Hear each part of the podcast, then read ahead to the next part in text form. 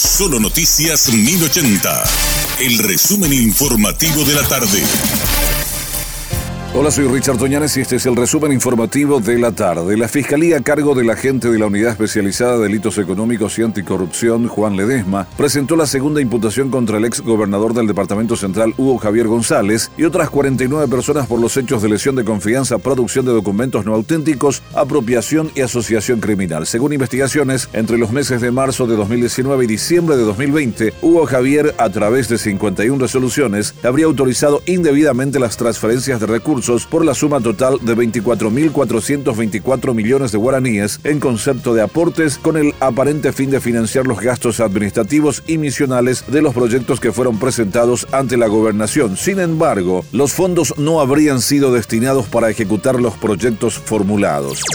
La Cámara de Diputados no reunió el quórum mínimo necesario para analizar en una sesión extra el pedido de juicio político contra el defensor del pueblo Miguel Godoy. Por su parte, la diputada Katia González se quejó y dijo que es evidente que hay cosas que aún desconocen. Estuvimos en sala 35 diputados de los 80. Evidentemente que hay cosas que desconocemos. Ojalá que realmente esto pueda servir para una reflexión profunda por parte de los colegas que no asistieron. Nosotros no presentamos este juicio político porque los votos o no, porque eso ya no depende de nosotros. Nosotros presentamos este juicio político porque no podemos seguir callando ante un informe de auditoría financiera que habla de fantantes, ante actos de acoso, de misoginia, de atropello, de despido injustificado, de falta de preservación de los derechos humanos.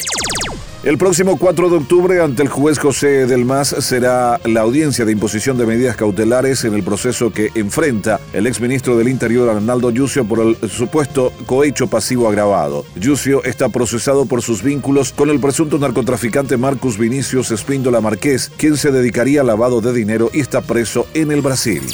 Cuba votó a favor de legalizar el matrimonio entre personas del mismo sexo, la adopción gay y el vientre subrogado, al ratificar en referendo el Código de las Familias respaldado por el gobierno. Los resultados preliminares indican una tendencia irreversible con el 66% de los votos contados hasta ahora a favor de la nueva legislación.